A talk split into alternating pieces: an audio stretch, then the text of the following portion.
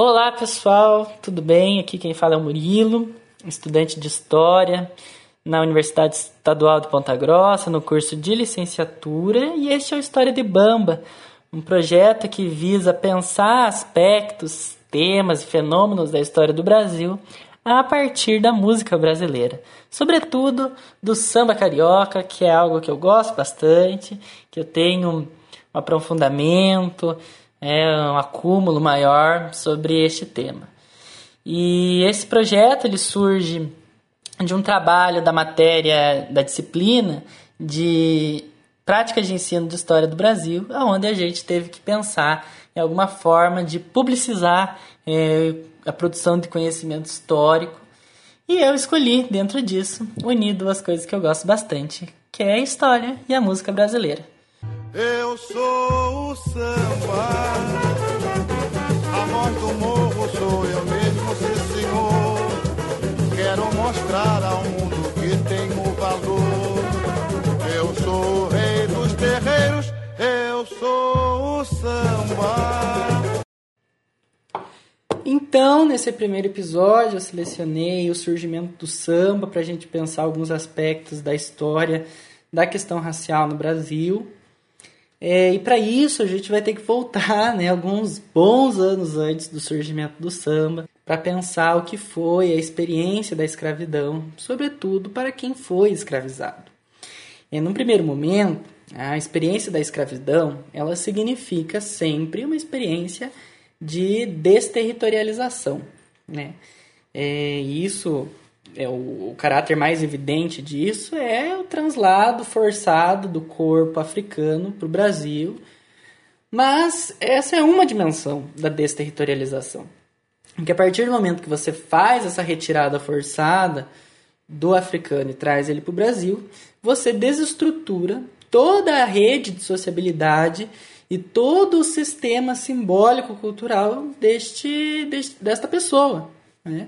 Porque você retirou ela de um ambiente lá todo ordenado, onde ela tinha sua vida, com seus referenciais culturais, é, com suas relações sociais estabelecidas, e insere essa pessoa em condições sociais totalmente adversas, brutais, exploratórias, aonde sobre essa pessoa é imposto uma série de normas é, sociais, políticas e ideológicas que não são a aquelas na qual essa pessoa estava inserida no seu outro território. É um exemplo disso, né, a imposição da fé cristã, né, a imposição do trabalho forçado sobre essas pessoas. Enfim, então o processo da escravidão, ela não é uma violência meramente física contra a pessoa, mas é uma violência existencial, né, que engloba esse aspecto físico, mas esse aspecto simbólico das pessoas, né, que passam pelo processo de escravização também. Mas, ao contrário do que muitos teóricos pensaram ali no século XX, nós também não podemos entender o processo da escravidão enquanto a transformação dessas pessoas em objetos dessa escravidão. É pensar que essas pessoas não agiram sobre essas condições, não se organizaram, né? Ela, que elas não eh, formaram formas, pensaram formas de resistir a esse processo que tentava empobrecer a existência dessas pessoas ao máximo possível. Então, mesmo nesse ambiente, e sobretudo nesse ambiente de escravidão, nós vamos ver entre os escravizados uma tendência dessas pessoas elas se associarem para elas garantirem essa sua existência. Né? A existência física do, dos seus, né? mas também uma existência dos seus referenciais culturais, da sua religiosidade, né? de seus costumes, das suas formas de, de lazer que traziam né? de África para cá. Uma dessas formas de resistência, que é a mais conhecida, a mais falada, são os quilombos, né? onde havia essa associação entre esses escravizados, que eram fugidos muitas vezes, né? que eram fugitivos dos engenhos, que formaram ali comunidades onde eles reconstituíam sociabilidades é, entre si formavam uma comunidade alternativa né, à comunidade, à sociedade é, colonial. E essa forma é a mais conhecida, porém não era única. Né? Essas formas de associação elas aconteciam ali também é, dentro das senzalas e por motivos variados. Se associavam para fazer seus cultos religiosos, para suas formas de lazer. Né? Então, nós temos uma, é, uma ampla, é, uma, uma, série de motivos assim que levavam essas pessoas a se associarem para manter é, a sua existência, é, mesmo nessas condições tão desfavoráveis que era oferecida pela colonização. E mais para frente, né, então esses, essas associações elas vão prolongar todo o período de escravidão até 1888, é, quando da abolição. Quando da abolição, a abolição da escravatura é um marco de uma transformação das relações de trabalho que aqui eram dominantes no Brasil. Nós vemos a transição, então, do trabalho escravo para o trabalho é, assalariado, né, de caráter capitalista nesse momento. Porém, mesmo com a abolição, os negros foram marginalizados desse processo de transição econômica, a partir de uma série de mecanismos políticos e econômicos que impediam né, a sua inserção é, dentro dessas novas relações sociais que emergiam né, no pós-escravatura. É, e isso se dava como? O principal motivo desse, desse processo é a transladação da mão de obra europeia para o Brasil, que vai ocupar esses novos postos de trabalho, via a imigração. A imigração, nesse momento, ela vai ser um negócio muito lucrativo, o que vai levar, por exemplo, o Clóvis Moura a chamar ela de segundo tráfico, né? porque o primeiro tráfico é, de africanos era também muito lucrativo, então essa segunda forma né, de tráfico também vai ser muito lucrativo, por mais que ele não tivesse né, uma série de particularidades que caracterizava o tráfico é, negreiro. Mas então tinha todo um negócio ali que ia lucrar com essa, com essa imigração. E esses europeus vieram para ocupar esses cargos novos né, nas relações é, de trabalho que aqui emergiam nessa transição econômica pela qual a gente passava. É, obviamente, daí a partir disso, uma série né, de mecanismos, então, como eu disse, vão se estruturar para marginalizar o negro dessa integração. É, então, dentro desse processo, essa marginalização vai levar os negros e a população não branca no geral a serem caracterizados pela desocupação, né, pelo desemprego ou por trabalhos que eram mal remunerados e muito pesados, é, exploratórios. E, todo trabalho é exploratório, mas super exploratórios, trabalhos em condições extremamente insalubres, né? É, enfim, então nós vemos esse processo de marginalização do negro correndo aí na transição da economia escravista para a economia de capitalismo aqui no Brasil. Mas essa marginalização, como é evidente, gera uma série de problemas sociais, além de elementos ideológicos que vão justificar esse, esse processo.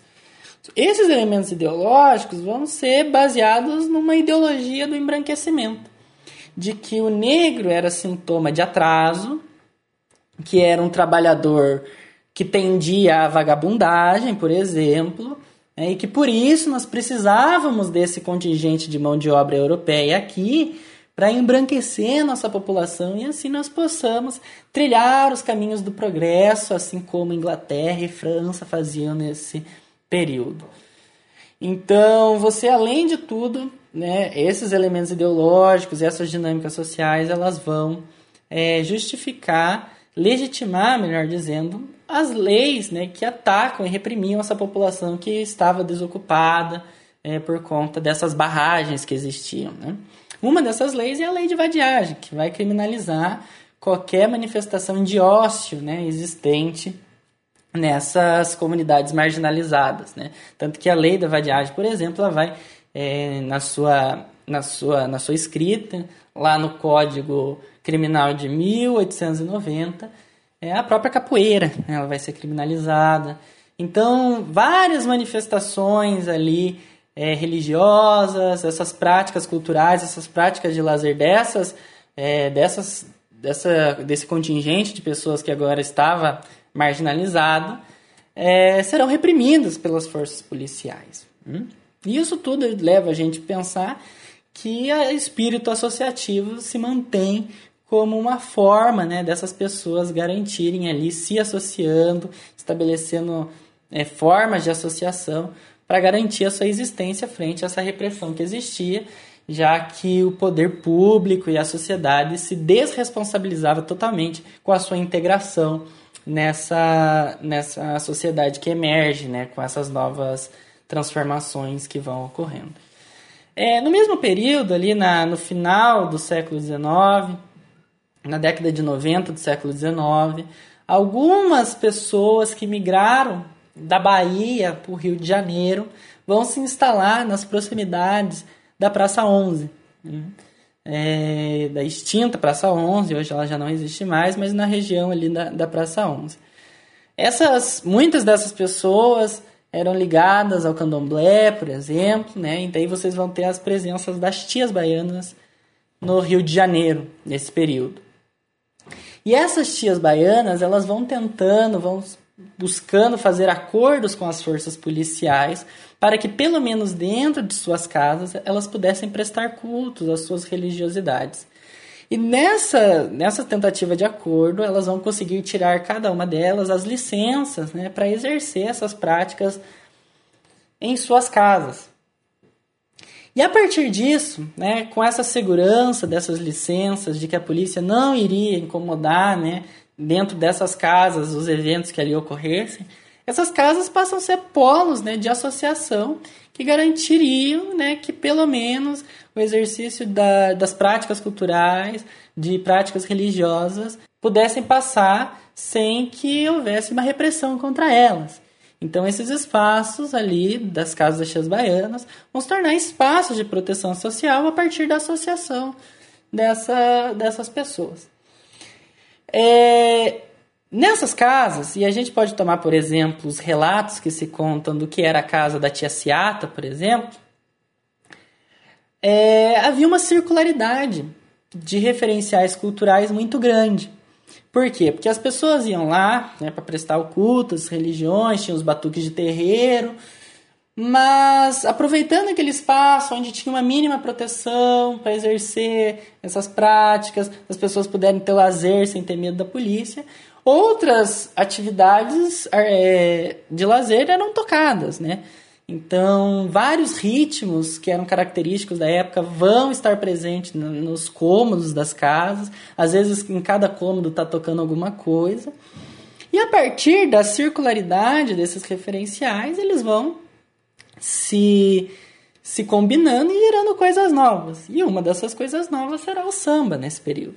O samba que surge nesse momento, nós estamos ali, falando ali dos anos entre 1910 e 1915, ele ainda tem muito das marcas do machixe, né, o que mostra aí essa combinação dos batuques que eram tocados ali com o machixe, né, faz, fazendo com que a gente fale de um samba machichado e não do samba, samba que a gente conhece.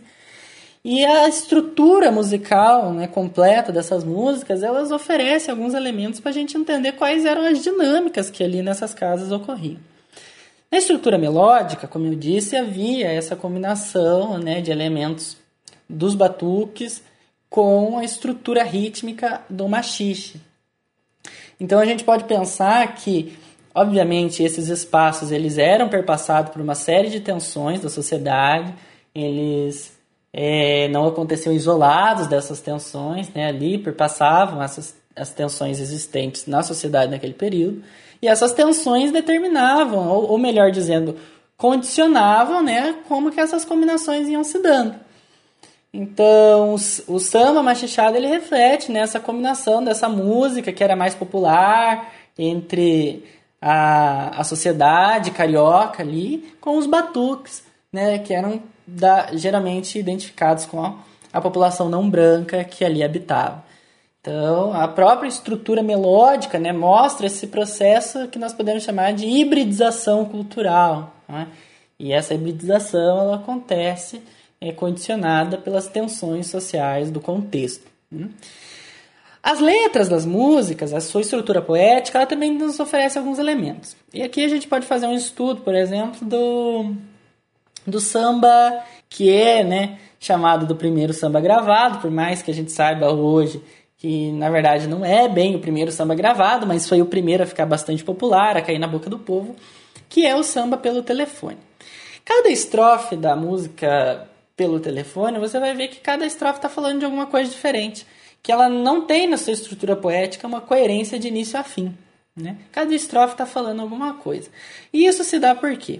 Porque o samba, nesse momento, ele não é, é né, os sambas, as músicas do samba, não eram, nesse momento, de composição autoral de uma pessoa só.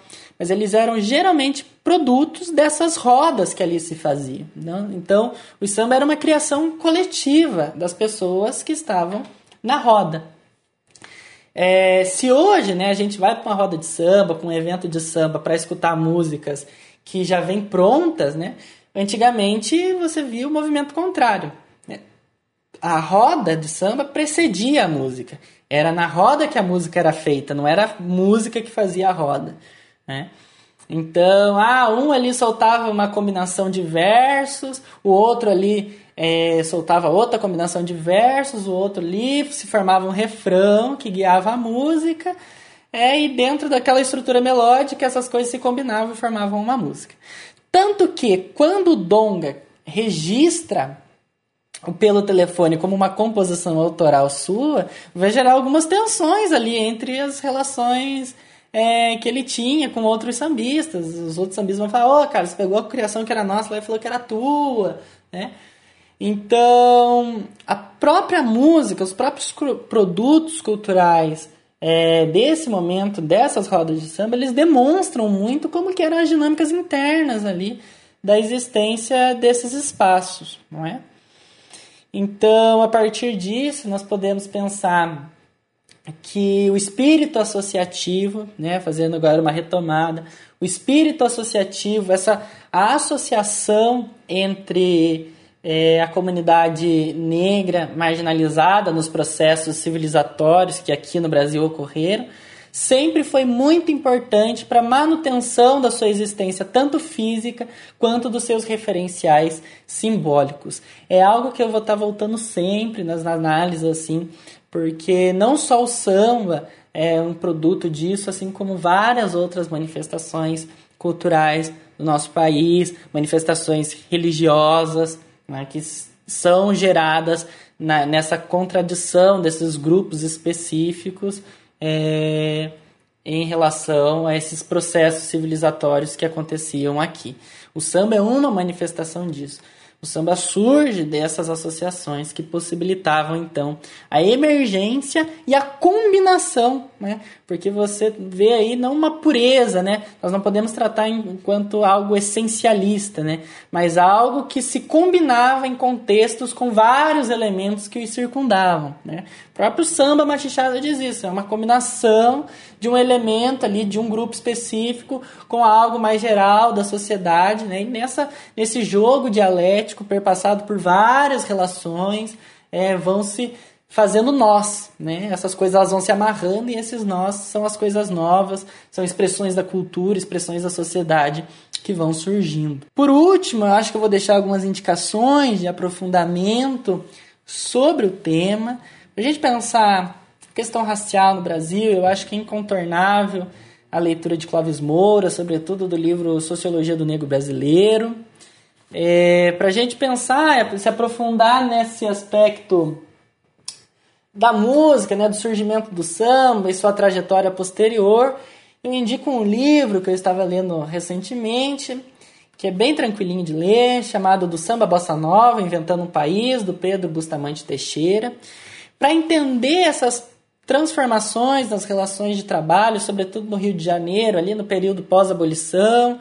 Eu recomendo o trabalho do professor Sidney Chalhoub, o livro Trabalho, Lar e Botequim, né, publicado pela editora Unicamp, assim que, como indico, a obra do professor Luiz Antônio Simas, é, para a gente pensar essas expressões da cultura diaspórica africana né, e como que ela vai se combinando com elementos aqui no Brasil e gerando as nossas brasilidades, né, esse Brasil é, que representa o povo brasileiro né, nos diversos setores que o compõem. Recentemente eu li um livro do Simas, né, vou deixar um, indicado um livro dele, mas deixo aberto toda a produção do professor Simas, é, que ele, esse livro, no caso, ele escreve com autoria com o professor Luiz Rufino, que é o Fogo no Mato, a ciência encantada das macumbas, aonde ele propõe uma, uma proposta teórico-metodológica para a gente pensar a nossa história,